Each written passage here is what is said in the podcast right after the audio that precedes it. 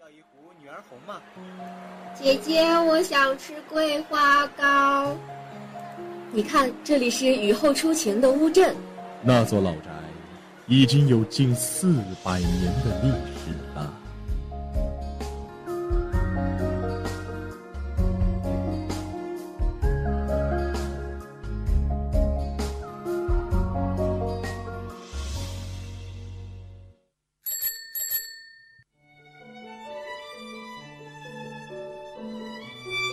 在巷子的那一头看风景，我站在巷子的这头看你。昨天的阳光被外婆酿成了米酒，今天的人间依然烟火辉煌。这里是 FM 九十五点二，畅谈方圆五百里，遍览俗世千万家。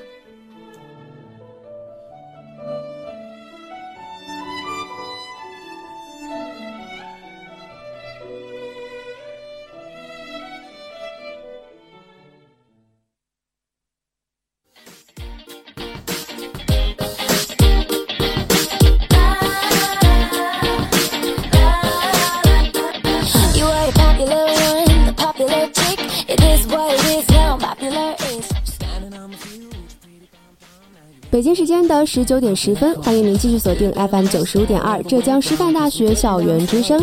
这一节又到了方圆五百里的时间了，我是主播甜甜。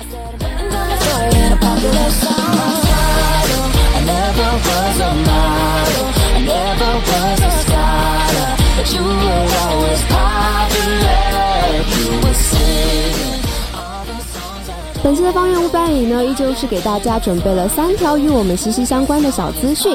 在第二个板块高能玩家秀呢，我们也会和嘉宾一起去感受一场吉他大师的音乐会，以及在我们的最后一个板块美食集结令。好了一段音乐过后，让我们进入今天的方圆五百里吧。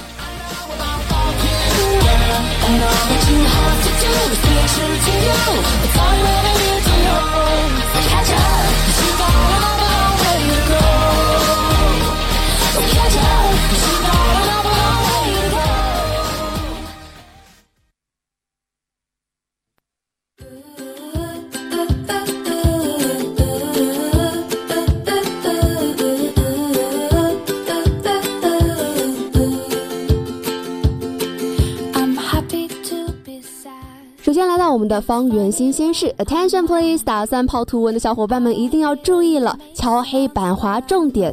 图文的这些座位呢是需要先进行预约的。对于正在紧张准备考级、考证、期末考的小伙伴来说，图文应该是一个最佳的去处了。这两天，图文信息中心再一次的公布了一份座位预约提醒。如果大家的方向是第一、第三、第四、第五阅览室。数学资源学习空间以及四楼中外期刊阅览室、考研自习室的话，那么就需要大家进行提前的预约了。预约的方式呢是现场预约和微信预约两种方式。现场预约和微信预约呢都需要在图文门口的预约机器上凭借一卡通进行签到，在离开图文之后也需要及时在预约机器上面签离。这样的手续呢是为了保确保大家能够及时抢到自修座位后更加高效的学习。其实过了今天，我们就已经正式的进入十二月份了。但是有了图文的空缺座位，我想再寒冷的冬天也无法阻挡我们渴望学习的心了。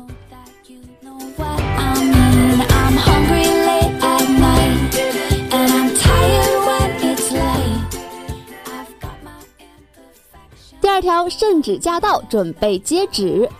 相信小伙伴们一定不会陌生那句“奉天承运，皇帝诏曰”。看了这么多传旨的桥段，你知道真正的圣旨长什么样子吗？好消息是在十二月一号至三十一号，身在金华的你就可以在圣旨道明清圣旨精品展中走进帝王之家。这次的展览地点设置在市博物馆诗书传家的展厅。圣旨展将区分奉天承运、西光同庆和华冠丽服三个单元。有机会去到现场的朋友们，还能够全面的观赏到除了圣旨之外的其他近九十件文物，比如说鹅匾、龙袍、黄马褂，还有皂靴、甲胄、圣旨箱、凤冠等等。这次的展览是徐州一家相当有规模的圣旨博物馆和金华博物馆的一次合作。中华文明独特而连续，而它带给世界无数美轮美奂的文物。这一次展览上摆放的文物，是我们认识和恢复历史本来面貌的重要依据。对历史文化感兴趣的小伙伴们，就一定要在十二月份去博物馆感受一下。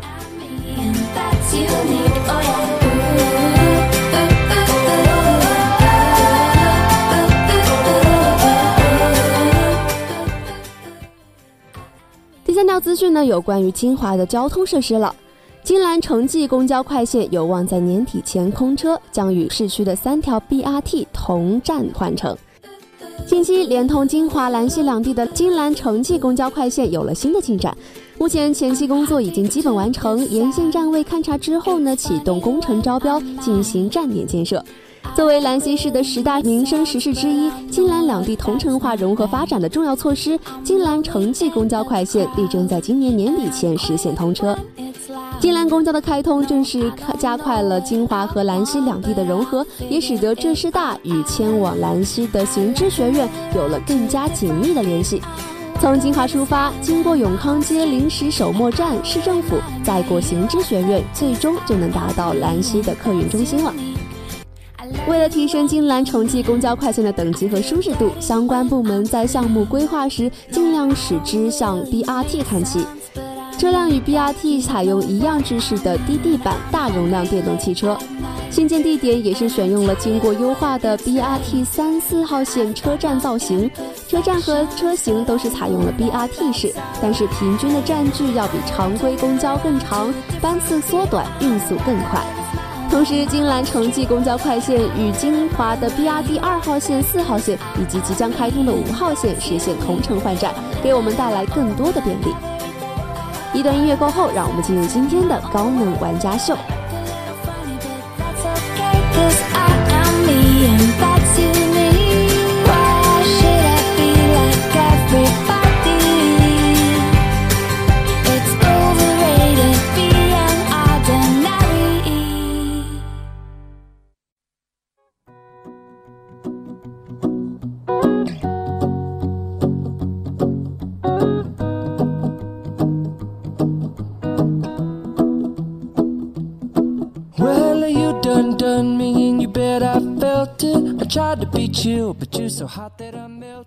来到我们的高能玩家秀，在上个周六的晚上呢，从意大利远道而来的超级吉他音乐家佩皮诺来到了我们浙江师范大学。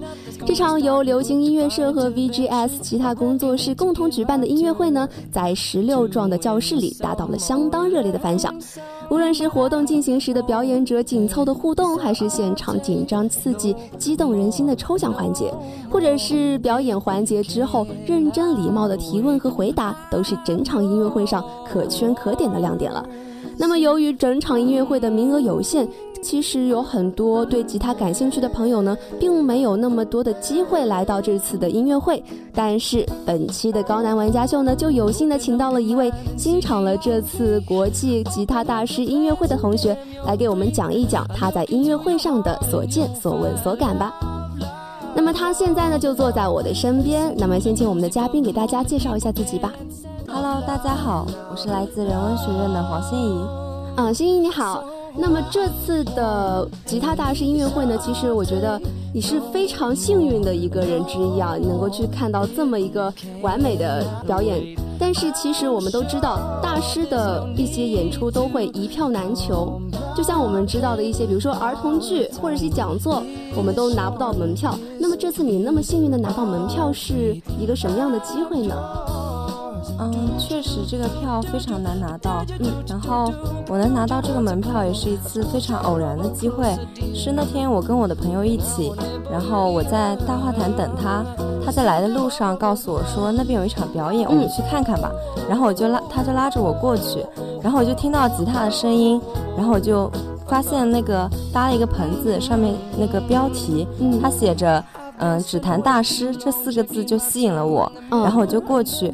然后他说会有佩皮诺佩皮诺大师来演奏，然后我就赶紧就拿出手机扫了二维码，就非常非常幸运的就拿到了门票。对，但是据我据我所知呢，其实有很多人都想去看这场演出，但就是拿不到票。所以说这是一个非常偶然又是非常幸运的机会了。那么等你到达现场的那一天，你觉得现场的那个布置是如何的呢？嗯，其实，嗯，教室它是因为一点原因，所以它教室是临时改换到一个比较小的教室。嗯，但是现场的话，它的舞台都用气球这些进行了装装饰。嗯，所以整个的气氛还是非常的，嗯，给人一种很温馨、很热闹的感觉。嗯，我们能想象得出啊，在一间小小的教室里面，烘托有了气球啊这些装饰的东西，就会觉得非常非常的温暖这个地方。那么这次音乐会它的主要的流程是哪些？就是嗯，这次音乐会呢，嗯，因为它是由 VGS 吉他社嗯主办的，所以它的流程一开始是他们工作室的嗯选那些成员进行了开场表演，然后炒热了整个的气氛。就是 VGS 吉他工作室。嗯，对，嗯，然后嗯，接着就是嗯抽奖环节，然后。大师嘛，当然就是要压轴进行表演。嗯，然后大师在表演完之后，就进行了现场观众一些互动，对大师进行提问，然后最后就是签售的环节。签售环节。嗯那这位大师一共大概表演了多久？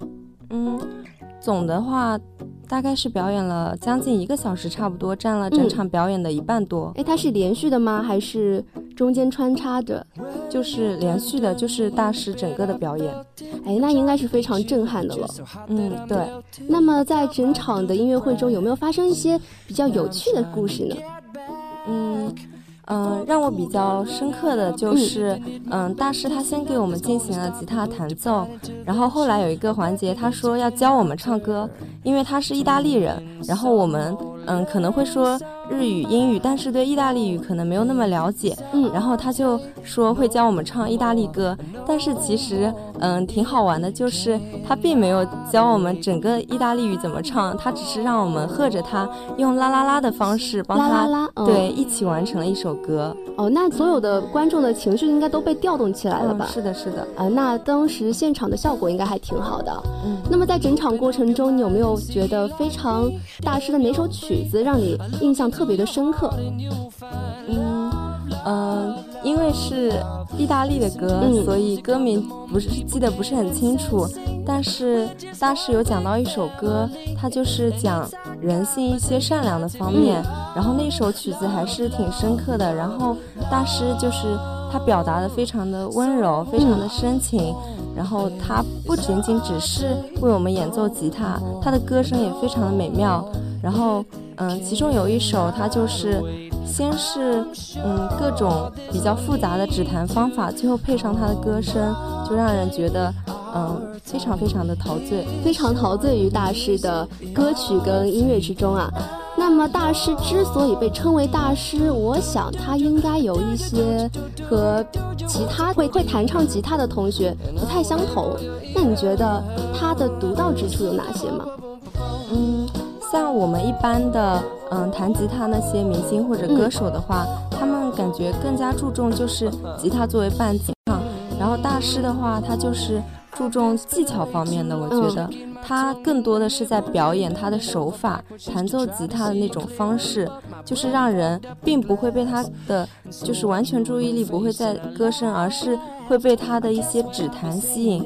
当然，让我嗯、呃、印象最深刻也是最佩服的，就是他可以单手弹吉他，单手对，嗯，他可以一只手放掉，然后另外一只手在那个吉他的那个弦的那个地方，嗯、就是不是在我们之前弹的地方弹，而是在那个把把把吉他的地方。就是单手进行演奏，嗯、而且速度非常的快，就是让人眼花缭乱。所以说，一看就是大师级别的人物了。对对对那我看，呃，心仪好像对于这位大师的一些指法好像蛮了解的。那看来心仪对于吉他应该也是有一些了解的吧？你学过吉他吗？嗯，学过一段时间。嗯、呃，你学了多久啊？嗯，也不是很久，断断续续的，嗯，一两个月、两三个月的样子。啊、师大里面肯定有很多人想要学吉他的，嗯，就像我们学校外面也有一个工作室，你有没有对他们有一些建议呢？因为你毕竟是算是有一些经验的前辈了吧？嗯 嗯嗯，建议他们从什么歌曲学起啊？我觉得话，嗯，首先我觉得弹吉他比较重要的就是，嗯。按弦的地方，嗯，因为我当时在学的时候，一开始很痛苦，就是经常两个手指距离不够开，嗯，然后那个弦按不到就会比较疼，有时候甚至会起茧，所以我觉得弹吉他的话，一开始可以从，嗯，就是弦的距离比较小一点的和弦开始学学起，然后慢慢慢慢一开，慢慢的开始练那种比较难的按弦的地方。然后再练习速度，所以我觉得一开始的话要练习比较缓慢的那种曲子吧。嗯，那甜甜也有一个同学，他就是专门在那儿学吉他的。然后我看了他的照片，好像手上都是茧的样子。嗯，是的。嗯，那么你有没有特别喜欢的一位大家，吉他方面的大家？嗯，我不知道他算不算是大家。但是我个人比较感兴趣的就是日本的一位吉他演奏家，他叫鸭尾光太郎。嗯，我想很多嗯喜欢弹吉他、听吉他的人应该也都知道他的名字。你有比较推荐他的哪几首歌吗？嗯，我觉得他最经典的应该就是他的那首《分之诗》，嗯，还有他的《黄昏》。我感我听过他们，好像是比较悲伤的一首歌。对，嗯，很多人就觉得吉他是比较轻快的一些歌曲。那你对他们这些方面有没有觉得它是一种误会啊，或者什么的？因为吉他嘛，它本来就设计就比较精巧。嗯，其实大家可能的印象都会觉得吉他就是适合民谣歌的伴奏，但其实我觉得并不是这样的。很多的流行音乐、爵士音乐，甚至在一些合唱的时候，在管弦乐，吉他也起起到了很大的作用。而且也并不是说，嗯，他就只能弹轻快的音乐，嗯，很多比较沉重、比较深情那种，嗯，有点悲伤的，我觉得吉他它也是完全可以驾驭的，嗯。那么心仪其实给我们讲了很多很多关于自己学吉他以及给。我们听众朋友介绍一些吉他的一些曲子。那么在这个板块结束之前呢，我们再请心仪用几句话来讲一讲对于吉他或者说对于这场音乐会的一些想法吧。嗯嗯，我觉得嗯，首先在音乐会里面嗯有一个提问环节，然后我了解到大师他说他。嗯，弹吉他已经弹了五十年之久。嗯，然后我就很好奇，也很佩服一个人为什么可以坚持并热爱一样东西这么久。然后我就想到自己之前也是学吉他，但是嗯，因为学业一些问题停止了一段时间，然后可能也嗯不能很好坚持下来。然后欣赏这场音乐会之后，我就希望以后可以。在更多的去欣赏有嗯吉他有关的音乐会，嗯，然后也希望自己可以重新捡起吉他，然后好好的去学，就是通过吉他能够更多的丰富自己的生活，就是也慢慢慢慢的去坚持去热爱它。对，所以说在学习之余的时候呢，同学们也可以拾起吉他来学一学这个新的乐器，可能会给我们的生活点亮一些呢。那其实呢，在最后的时候，我们也请一下心仪跟我们告别吧。嗯，好。首先非常高兴能被邀请来参加这次的高能玩家秀，然后跟大家分享一下，嗯，自己去听嗯吉他演奏会的一些经历，然后也很高兴，嗯。那就这样，再见，大家，谢谢。那其实呢，有这么一场机会，能够去到一场大师级别的音乐会，可以说是非常非常的幸运了。像心仪一样，假如我们都有一个小小的正在追求的爱好的话，并且在某一天它突然被点亮的时候，那该有多么幸福啊！那么，让我们再一次感谢心仪在九五二给我们分享的自己与吉他之间的小故事，也让我们了解并且喜爱上这种极富生命色彩的乐器。Tried to beat you, but you're so hot that I melted. I fell right through the cracks. Now I'm trying to get back. Before the cool done run out, I'll be giving it my best. This and nothing's gonna stop me but divine intervention. I reckon it's again my turn to win some or learn some, but I won't hesitate no more, no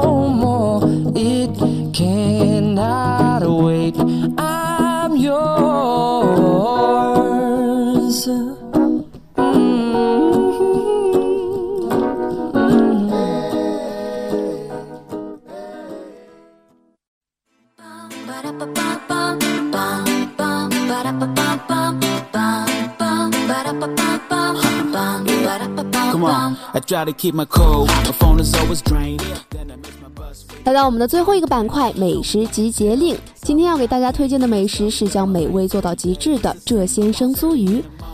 每个人的胃都有一个故乡，食物可以装填许多的爱意与灵感。再小的店也有自己的饮食故事可言，它承载了最大量也是最好看的生活。那么今天的方圆五百里就给大家介绍这样一家店，它没有各种不同的菜色，有的只是一种将美味做到极致的专注精神。这家酥鱼店成功吸引顾客的秘诀就在于两个字：新鲜，保证绝对的新鲜。这先生选用的都是五斤左右的草鱼，现杀现炸，讲究的很。重量太轻的鱼呢，刺太多；太重的鱼，肉质又太老，都会影响口感。只有这四五斤的草鱼，肥而不腻，刚刚好。来自老板自家无公害水产品养殖基地的鱼，饮用了金兰水库的水源，吃着草长大，所以鱼肉紧致，鱼腥味又很淡，更为健康营养。切成块的鱼肉在自然光之下晶莹剔透，仿佛是一件上好的玉器，泛着特有的光泽。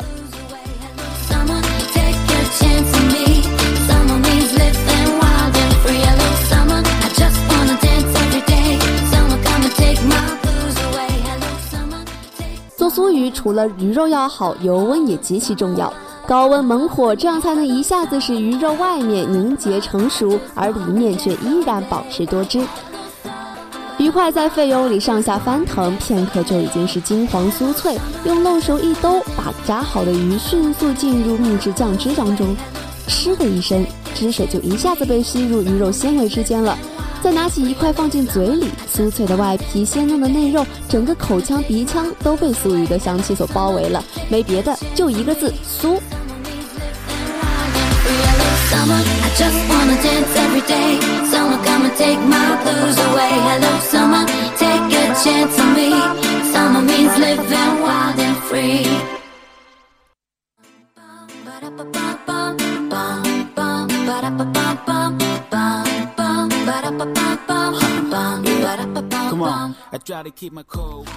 无需费力，只要轻轻的一抿，鱼肉就在口腔里面整个断裂了。肉的每一丝纹理内都渗着汁液，爽脆的鱼皮吮指留香。难得的是，鱼块的大小厚度和火候配合的正合适，里面还有一部分保有嫩口，可以体会到鱼肉原本的鲜香。酥鱼还有香辣、蜜汁两种口味任选。说是香辣，其实只有微微的一点辣味。搭上酥鱼脆脆的口感，好吃到根本停不下来。蜜汁味的酥鱼甜入口，咸收口，甜甜咸咸搭在一起，激活了全身的细胞，让身体都随着味蕾开始舞动起来。做鱼的原料呢，除了草鱼之外，还有肉鲳、泥鳅、小黄鱼、带鱼等四种鱼类。不同的鱼肉有着不同的风味，让人忍不住想要每一样都尝一尝。外面寒风阵阵，懒得出门想叫外卖的小馋猫们也完全不用担心它凉了不好吃，因为酥鱼凉了之后呢，反而会更加的入味，肉质的弹性更好。即使吃完过很久，酥鱼的鲜香也依然是在口齿间久久的不能散去。无论是刚出锅的热腾腾的酥鱼，还是被寒风侵扰变凉的酥鱼，对于吃货来说都是不容错过的美食。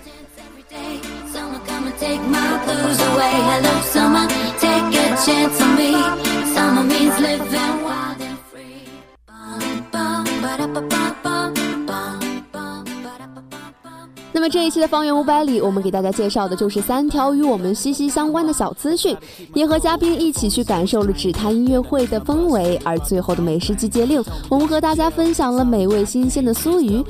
这里是方圆五百里，给听众朋友们分享我们身边好吃好玩的一些最新讯息，介绍有趣有活力的好去处。我是甜甜，下期我们不见不散，拜拜。